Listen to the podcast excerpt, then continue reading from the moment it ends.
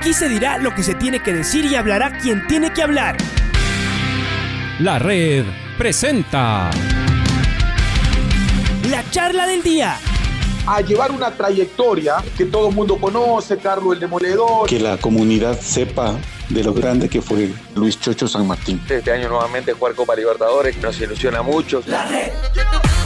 Los protagonistas lo dicen todo junto a los periodistas de la red. La camiseta más linda que me pude haber puesto en mi vida, ¿no? La camiseta de la selección. Los grandes clubes no priorizan competiciones, las disputan. En este año 2021 la selección se juega prácticamente su futuro. En donde estés y a la hora que tú quieras. Bienvenidos. ¿Cómo le va, eh, Luis? Bienvenido a la, a la red. Eh, seguramente ustedes conversan esto todo el tiempo, lo están discutiendo, están todos los, los foros. ¿Qué sensaciones tiene cuando se han ido unas pocas fechas, recién está comenzando esto y ya nos empezamos a poner más, nerviosos de la cuenta? Bienvenido a la red, le saluda Alfonso Lazo, Luis.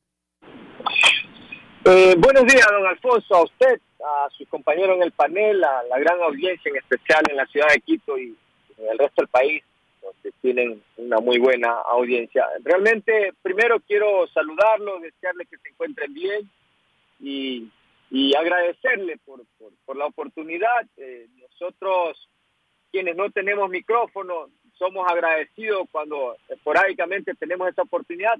Lamentablemente, casi siempre cuando estamos en problemas, pero peor es nada, ¿no?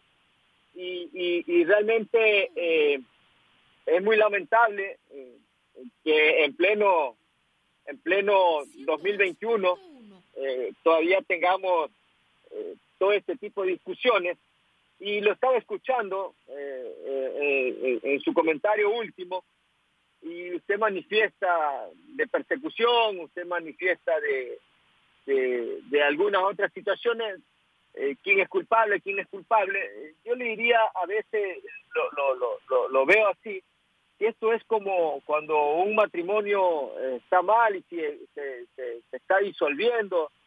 Eh, resulta que a veces el hombre solo culpa a la mujer o la mujer solo culpa al hombre. Y creo que en este tipo de situaciones siempre, siempre van a ser los dos culpables. Uno más, otro menos. Eh, tal vez. Pero a, a, esa analogía, a esa comparación, yo llevo el fútbol.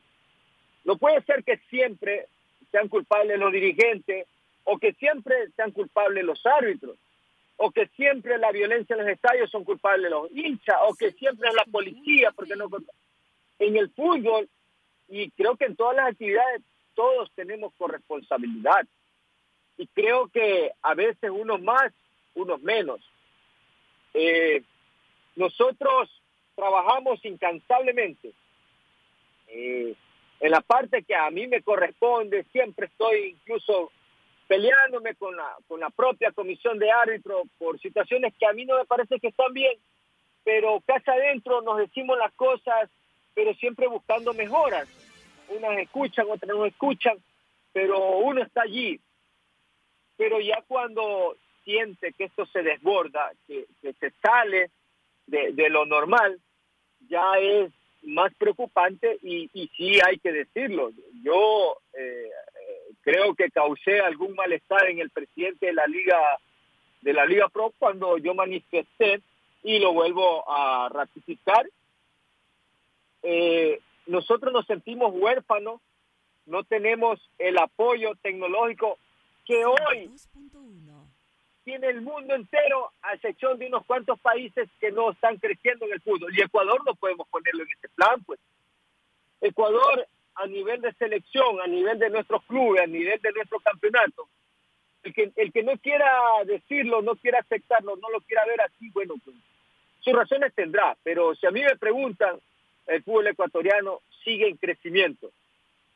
Pero no puede ser posible que para irnos al nivel nuestro, que en Sudamérica, eh, creo, eh, si usted tiene mejor conocimiento me corrige, Bolivia y Venezuela son los únicos, y Ecuador, que no están trabajando con la tecnología en el fútbol. Eh, el presidente Lord dice que mm, nos da, no sé qué, nos da y nos pagan atrasados, no atrasados los haberes por el trabajo que nosotros realizamos, pero nosotros no recibimos más nada. Eh, siempre la gente se refiere a la capacitación. La capacitación la existe, pero a usted lo pueden capacitar con, con, con, el mejor conductor para, para conducir un, vehículo que está en, problemas mecánicos, que no, no, no tiene las luces, que no tiene un montón de, herramientas necesarias, de nada le sirve tener una licencia profesional. Eso nos pasa a nosotros los árbitros. En Alemania, en Inglaterra, en Italia, en el fútbol de primer mundo, estaban siempre y han estado siempre los árbitros mejores preparados, mejores pagados, mejores tratados del mundo. Y no alcanzó la preparación. Tuvieron que aplicar lo que hoy es una herramienta básica y elemental, que es el VAR. Aquí simplemente la gente mira para otro lado y quieren que el árbitro sea perfecto.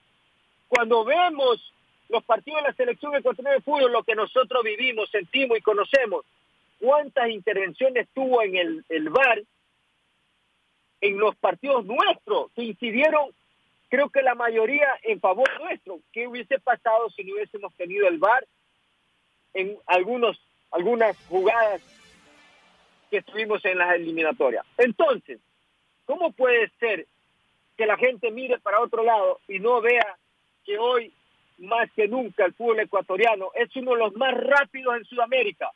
yo veo goles hermosos, veo buen fútbol, veo harta competencia y los árbitros arréglenselas como puedan, prepárense allí, pero herramienta no, estamos en crisis. Yo creo que eh, en los momentos difíciles y en las grandes crisis es donde sale el mayor esfuerzo y las mejores ideas. Y hoy creo que es el momento, por lo menos, de decir, estamos haciendo esto, llamemos a la empresa privada, alguien que quiera eh, aportar con un esposo, yo qué sé, pero hacer algo, porque caso contrario, las cosas me van a decir, y, por lo que estoy diciendo, porque ahora en las redes sociales cualquier cobarde escribe, y discúlpenme el término, pero no, no encuentro eh, eh, un, menor calificativo, los insultos que uno recibe, porque piensan que el árbitro tiene que ser una máquina, cuando, cuando ya no es así, pues en el mundo entero, en el fútbol moderno, ya no es así. ¿Qué pedimos nosotros? Solo una herramienta básica, que empecemos a preparar a, nuestro, a nuestro personal, porque nuestros dirigentes no van a cambiar su forma de ser, no la van a cambiar. Yo tengo más de 20 años metido en esto con los mismos dirigentes, unos cuantos más jóvenes que están insertándose ahora en, el, en el fútbol, con los mismos problemas con diferentes árbitros porque los árbitros de hace 10, 11, 12 años atrás ya no están, están unos nuevos. Pero seguimos con las mismas situaciones porque no alcanza la preparación del ser humano. Me podrán decir mediocre, me podrán decir lo que sea. Asumimos nuestros errores, pero tenemos que ser franco y sincero. Y la herramienta necesaria hoy día, a la velocidad que se juega en el fútbol, con la tecnología que sí tienen ustedes la prensa, que sí tiene el dirigente, que sí tiene el futbolista, que sí tiene el técnico para juzgarnos después de un partido, es fácil. Nosotros no la tenemos. Em, a ver, yo, yo me quedo con esta última parte, porque se habla permanentemente de que eh, hay que capacitar al, árbitro. ¿Qué es lo que están haciendo los árbitros para mejorar, para no, para no equivocarse? Y, la verdad es que me pregunto, efectivamente hay como capacitarse más para no cometer eh, errores en, jugadas rápidas, en jugadas eh, que deben ser, cuya decisión debe ser tomada en, eh, menos de, segundos. Por ejemplo, una posición adelantada, apretada, que hemos visto incluso, que el VAR anula goles o cede goles cuando hay diferencias de centímetros y uno se pregunta cómo un juez de línea puede tener el ojo eh, que tiene el VAR después de ver un montón de veces, de, parar, de hacer cámaras lentas. Eh, yo no sé si eso se pueda eh, efectivamente aprender, es decir, es como hay algunas cosas que, escapan a la posibilidad humana. Entonces, cuando usted se refiere al, a la preparación, al seguir mejorando, ¿hacia dónde se, ah, se, apuntaría, Luis? Es decir, en lo real, más allá de las ganas que uno tuviera de cometer menos errores. yo le voy a contar algo que la gente a veces no conoce, no conoce la preparación de los árbitros.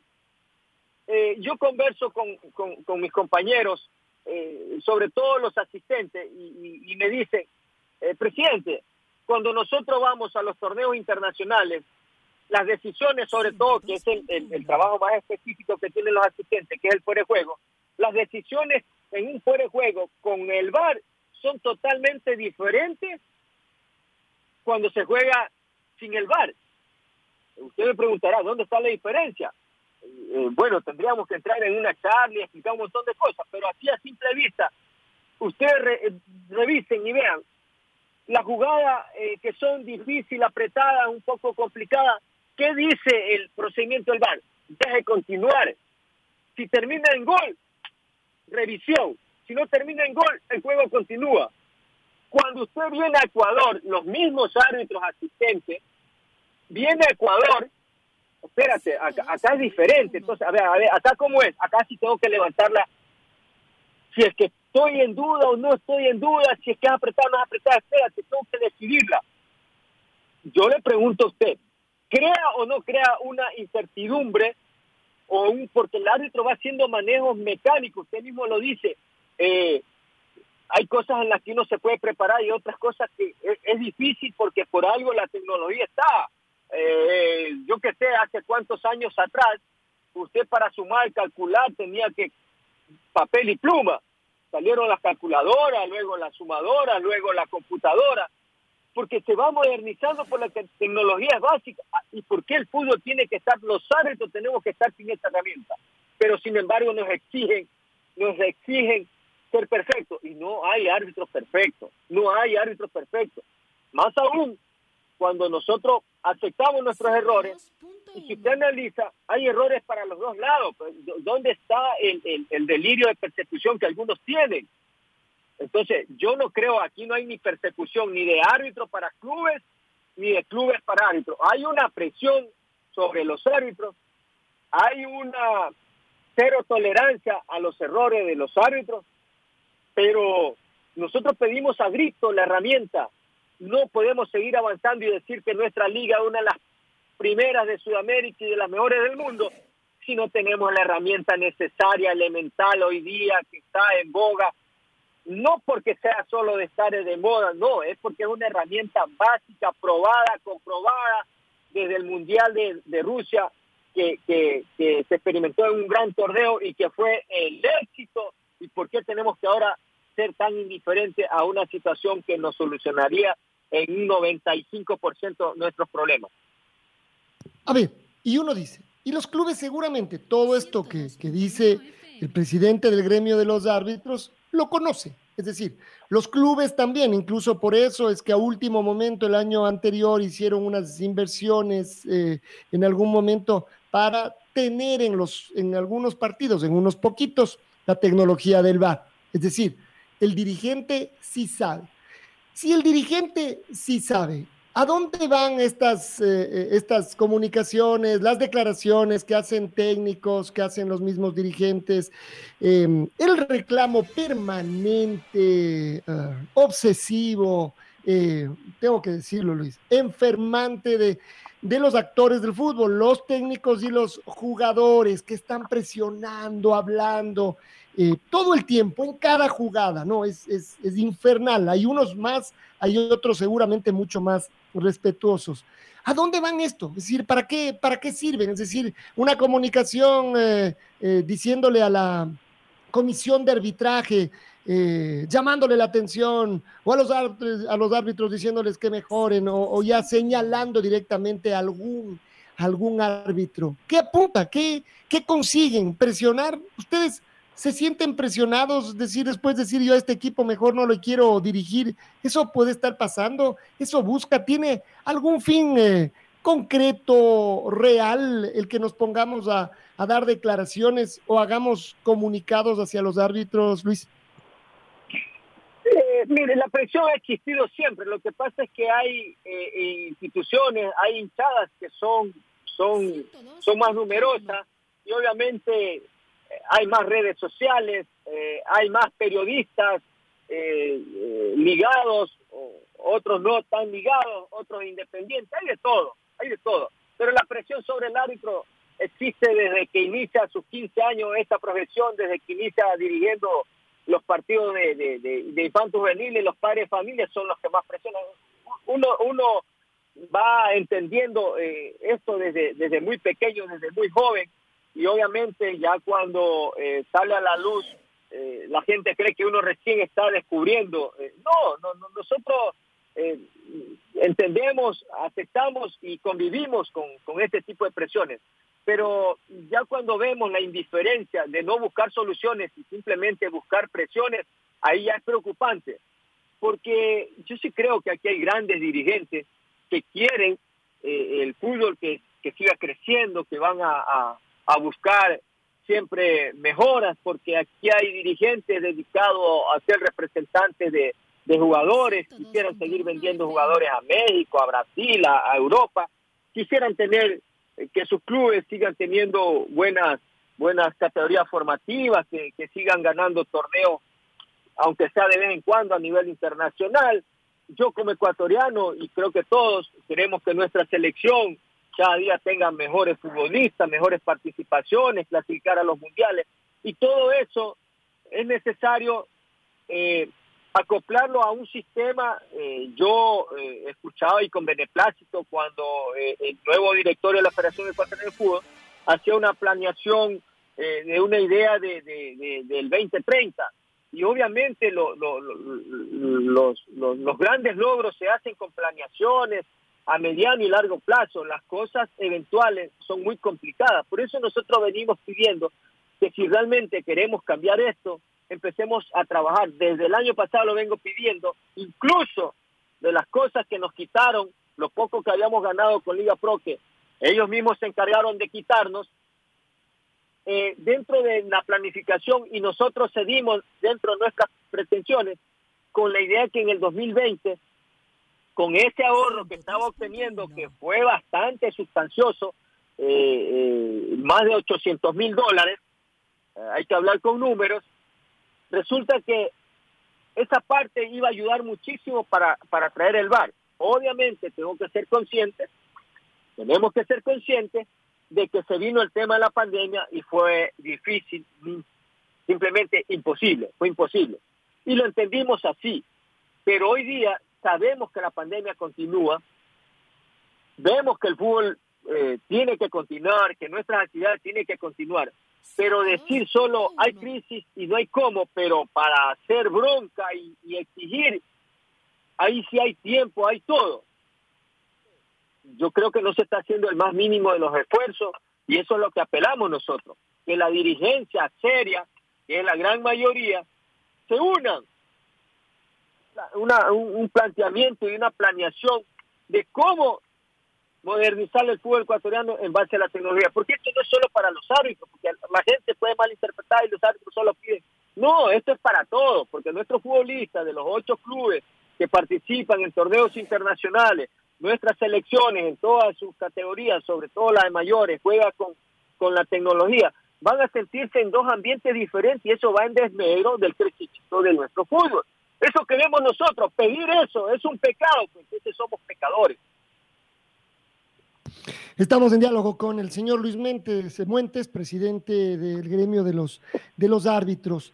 Luego de cada fecha, eh, de las fechas más calientes, de las menos calientes, donde hay más errores, donde hay menos eh, eh, errores, ¿qué es lo que sigue para ustedes? ¿Se juntan, se juntan individualmente, hacen charlas en, en general, discuten de esos errores, también de los aciertos, porque a veces también yo creo que eso, claro, le, le, podrán decir a usted, es que los aciertos para eso, para eso trabajan, para eso les pagan, así que no se habla. Pero claro, a veces levanta la banderola o no levanta la banderola un juez de línea en una apretadísima posición adelantada o no posición adelantada. Y tiene razón, y uno dice, vaya, que con las justas era chiquitita, pero tuvo, pero tuvo razón. Pero eso no parece importante. En cambio, si es al revés, ahí por supuesto que nos, que nos enojamos. ¿Cómo es el semana a semana, después de, de cada fecha? En el, en el gremio de los árbitros, no sé si también con la comisión de, de arbitraje se da vueltas eh, sobre esto, sobre estos errores, sobre las actitudes también que puede tener uno u otro árbitro, Luis. Eh, sí, mire, eh, este, eh, estas son las cosas, y yo le agradezco esta pregunta, porque son las cosas que casi nadie pregunta, que casi nadie se entera, y nosotros no tenemos prensa, pues. Entonces, este, nadie sigue el entrenamiento de los árbitros, pues la camiseta de los árbitros no se vende. Entonces, nosotros es no solo el día lunes, sino martes, miércoles, jueves, se hacen talleres eh, revisando jugadas, eh, se lleva a la cancha a los árbitros, pasó esto, eh, se conversa, se, se, se, analiza, se recalifica, se prepara, se planifica a los árbitros, se les exige de un tiempo acá, ya vamos para tres, tres, cuatro años, se le exige a los árbitros quedarse mínimo 24 horas antes del partido con el asesor. Por eso es mi, mi en un momento ya me siento desesperado porque todo lo que se hace no alcanza y no va a alcanzar. Esa es la realidad, no va a alcanzar, porque no alcanzó en los, en los países donde los árbitros se dedicaban 100% a esta actividad. No alcanzó. Más aún en nuestra en nuestro país, donde los árbitros muchas veces tienen que, que dedicarse a otra actividad eh, para poder completar, el poder llevar el pan a la mesa de, de su hogar. Eh, no, nosotros lo hemos dicho muchas veces en la época de la pandemia, nosotros no recibimos ayuda absolutamente de nadie. Y estuvimos siete meses sin percibir un solo centavo.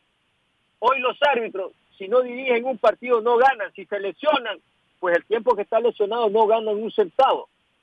Si lo sancionan tres, cuatro fechas, todo ese tiempo tiene que seguir entrenando para, para estar en ritmo de competencia, pero no gana un centavo. Eso nadie le importa, a nadie le interesa, pero sin embargo cuando el árbitro se equivoca, porque también tenemos que decir algo eh, eh, eh, muy puntual. Nosotros a veces dirigimos 90 minutos un partido, muy bien, pero en una jugada de esas fatales que a veces no suceden, que yo la he visto en los mundiales, yo recuerdo en un mundial, el, el, el, un árbitro uruguayo, La Rionda, estaba él proyectado a dirigir la parte final y si no era la final del mundial. Y en un partido Alemania-Inglaterra, un gol que nadie lo vio en su momento y el balón entró casi un metro y le costó a él regresarse un mundial cuando era uno de los árbitros mejores proyectados para, para dirigir la final del mundial. Y, ese, y obviamente ese mundial no tenía VAR. Entonces, en un mundial donde hacen la selección de los mejores árbitros, en eliminatoria. Nosotros, nuestros ocho árbitros internacionales, hay uno o dos que dirigen eliminatoria, nadie más, porque hace una selección, una clasificación Comebol. Y son los mejores árbitros de Sudamérica y ellos lo que más necesitan es el VAR y lo hemos visto. Entonces, ¿a qué le tememos? O, o digámonos las cosas de frente. ¿Queremos el VAR o no lo queremos? ¿Nos conviene o no nos conviene? Al fútbol le conviene, a los árbitros le conviene, al espectáculo le conviene, lo necesitamos. ¿Quién, ¿A quién no le conviene el VAR? Entonces, yo creo que por ahí también podríamos hacer una, una gran interrogante. Eh, a ver, y, nos empiezan a preguntar también los aficionados, y algo que también hemos dado cuenta. Por ejemplo, en un mismo partido puede haber una diferencia de criterio del mismo árbitro, porque de partido a partido y de árbitro a árbitro, de acuerdo. Por ejemplo, en, eh, en las manos en el área, y además ninguna mano es igualita a la anterior, pero pueden ser parecidas. Pero a veces vemos que puede haber criterios diferentes en, en, una decisión.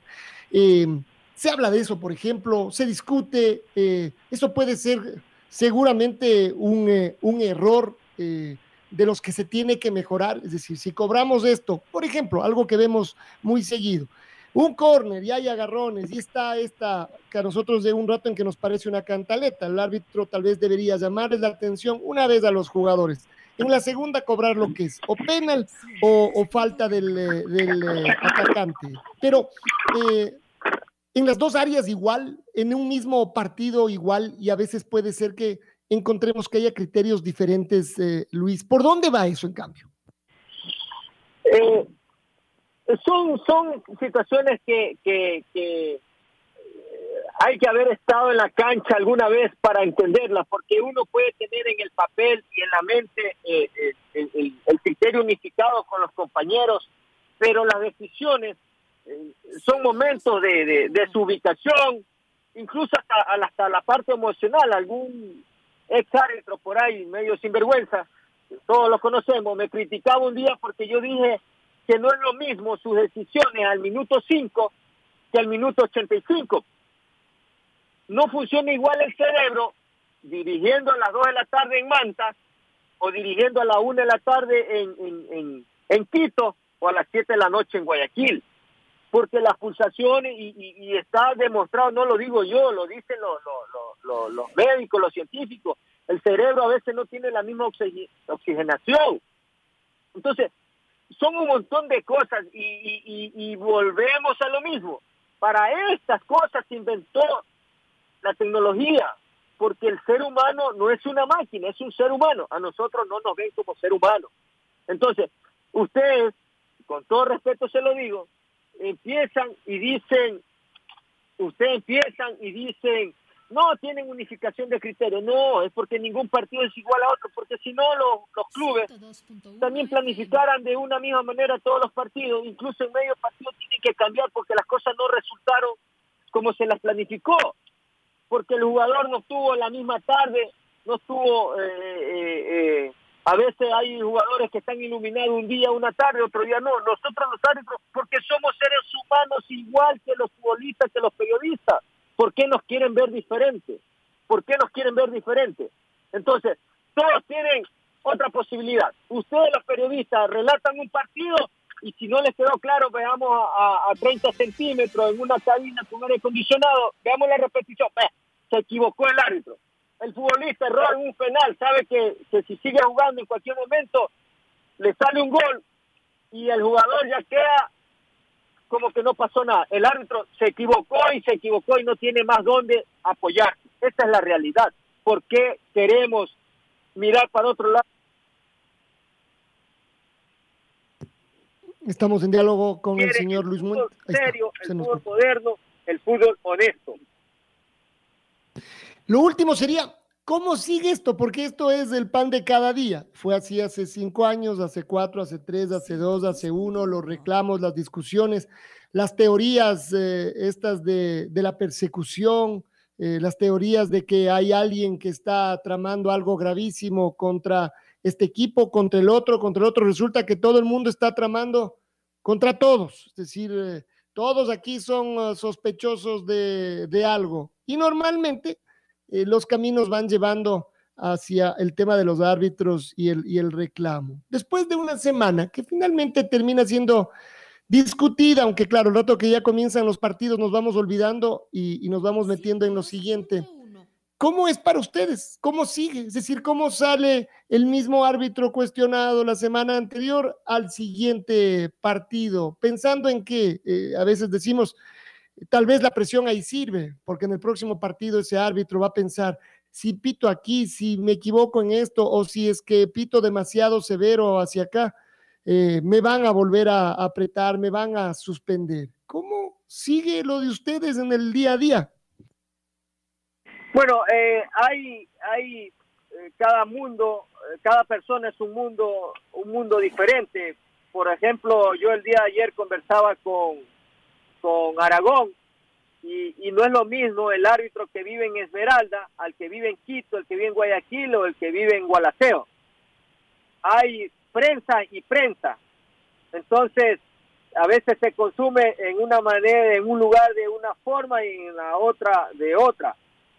En todo caso, eh, hay fortalezas en, en unos que en otros es debilidad. Eh, cada persona, cada árbitro es un mundo diferente y a unos les cuesta más levantarse, otros no. La familia influye mucho, como esté eh, en la familia. Eh, es un todo, es un todo. Entonces, volvemos al principio, que nosotros los árbitros no nos quieren ver como seres humanos. Y ustedes también a veces yo he visto, y no es que lo estoy criticando, pero cuando un futbolista no está bien, empiezan a darle, a veces hay futbolistas que se acaban. y, han habido árbitros también que no han podido levantarse por el ambiente, por lo difícil que es. Pero estamos nosotros en esa lucha, en esa lucha diaria, permanente, que no es nada fácil, porque usted habla cuando hay esos delirios de persecución y todo. Yo hace unos cuatro años atrás, cuando el campeonato se jugaba con dos equipos, yo le, le conversaba a unos dirigentes y le decía, ¿cuál es el, décimo tercer club al que nosotros favorecemos, porque los dos se dicen que se sienten perseguidos. Entonces es una, una situación de cultura, eh, de, de, presión, porque está en nuestra cultura, de nuestros dirigentes, de nuestro ambiente, de culpar siempre a otro y nunca hacer un mea culpa. Nosotros hoy día estamos haciendo un mea culpa, pero no alcanza con eso, no alcanza y no va a alcanzar, esa es la realidad, no va a alcanzar. Aquí han traído árbitros extranjeros, clubes que pagaron eh, decenas de miles para traer en su momento árbitros extranjeros y esos mismos árbitros se equivocaron en contra del que tuvo que poner la plata. Nunca dijeron nada. Entonces, al ecuatoriano sí, a ese vamos exprimiéndolo, marginémoslo. Ahora está marginan a nuestros futbolistas porque ahora en un partido de fútbol nosotros vemos 12, 14, 15 y no tengo nada en contra de la gente de otro país, pero a veces hay partidos en los que ya vemos pocos ecuatorianos. Entonces, eh, eso es una decisión que hacen los dirigentes y, solo la estoy poniendo como, como ejemplo de que esa no es la solución. Yo creo que la solución es que aquí en Ecuador nosotros empecemos a trabajar en conjunto, que difícil es porque sabemos la diferencia que hay entre los dirigentes, pero hay instituciones como Liga Pro, Federación Ecuatoriana de Fútbol, que son instituciones que tienen un representante, que tienen su directorio y creo que de allí deben hacer la idea de realmente dotar al fútbol ecuatoriano de lo que hoy necesita urgentemente. Y una más, usted decía que, en general eh, los árbitros tienen poca posibilidad de hablar en los medios. ¿Los árbitros pueden hacerlo? Es decir, no supongo que no al día siguiente de los partidos, pero entre semana, cuando las, las, aguas bajan un poco, pueden hacerlo, se puede discutir con los árbitros de las mismas jugadas, incluso de los errores. Hablamos muchas veces con los técnicos, con los jugadores, y también hablamos de sus errores, de, cómo se ubicaron mal, cómo fallaron el gol solos, cómo nos rechazaron bien eh, al técnico, los errores que hubo en los, en los cambios o por qué se demoró en hacerlo. Con los árbitros, ¿esto es posible o no, Luis? Eh, por supuesto que es posible. Eh, dentro de las recomendaciones FIFA que da es que un árbitro no se puede referir antes, durante y después de su partido. Luego se lo puede hacer. Lo que pasa es que primero nosotros no lo hemos hecho, el periodismo no lo hace, porque a veces no vende. La gente, eh, si estamos hablando de una polémica, la gente mm, hasta para o sube el volumen de su vehículo para escuchar la radio pero cuando empezamos a hablar de, reglas de juego, de, situaciones, la gente le baja el volumen o simplemente cambia la, emisora.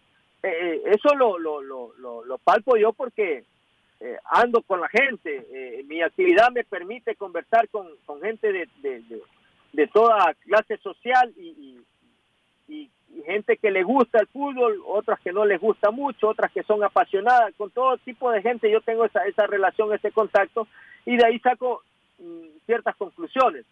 Entonces, eh, es difícil por, por la cultura nuestra, nadie le interesa. Es más, eh, la gente llegó un momento que nadie quería ser árbitro. Difícil porque son mal pagados, maltratados, no hay un futuro prometedor en el arbitraje. Todo ese tipo son situaciones eh, muy, muy, muy complejas. Entonces el árbitro llega un momento en que yo qué hago hablando en, una radio, en, entonces, sí estamos incluso con una empresa que maneja nuestra publicidad tratando esto para ayudarnos mutuamente, porque el periodismo ignora mucho el tema de reglas de juego, el hincha lo ignora mucho y a veces atacan el árbitro. Y cuando nos equivocamos, también decir, ¿sabe qué? Nos equivocamos y nos equivocamos por esto y en esto, porque no todos los errores que nos endigan el periodismo, el dirigente, porque yo lo digo con todo respeto y sé que muchos de sus colegas se molestan, pero aquí nos conocemos todos. Hay unos que, que hacen comentarios sesgados y no le importa saber que están equivocados, pero contar de vender o de complacer a X personas, el árbitro se equivocó y fue un desastre. Y muchas veces las cosas no son así. Señor Muentes, gracias por estar eh, con nosotros. Y bueno, otra vez, aquí es a la jaula de los leones. Otra vez viene la, fecha. En realidad también tenemos hasta partidos internacionales. Y lo que hay que intentar, obviamente, es equivocarse lo menos. Pero no solo los árbitros, los jugadores también, los técnicos también y seguramente nosotros, los periodistas también. Gracias por acompañarnos esta mañana. No, eh, gracias a usted y decirle lo último, el sistema de campeonato es el, que a veces nos lleva también a esta situación que todo el mundo está nervioso y me encanta el sistema de campeonato, le agradezco por la oportunidad, pero le, le dejo con una frase que escuché a un técnico de fútbol un día decir, mientras más bravo el toro, mejor es la corrida, así que mientras más bravo sea el campeonato, nosotros vamos a salir fortalecidos. Ojalá la dirigencia entienda que el fútbol ecuatoriano necesita la herramienta. Muchas gracias y será siempre a las órdenes cuando usted así lo desea. La red presentó la charla del día. Un espacio donde las anécdotas de actualidad deportiva se revelan junto a grandes personajes del deporte. Quédate conectado con nosotros en las redes de la red. Síguenos como arroba la red Ecuador y no te pierdas los detalles del deporte minuto a minuto. Escúchanos en vivo en TuneIn y en los 102.1 FM en Quito. ¡Te esperamos! La red.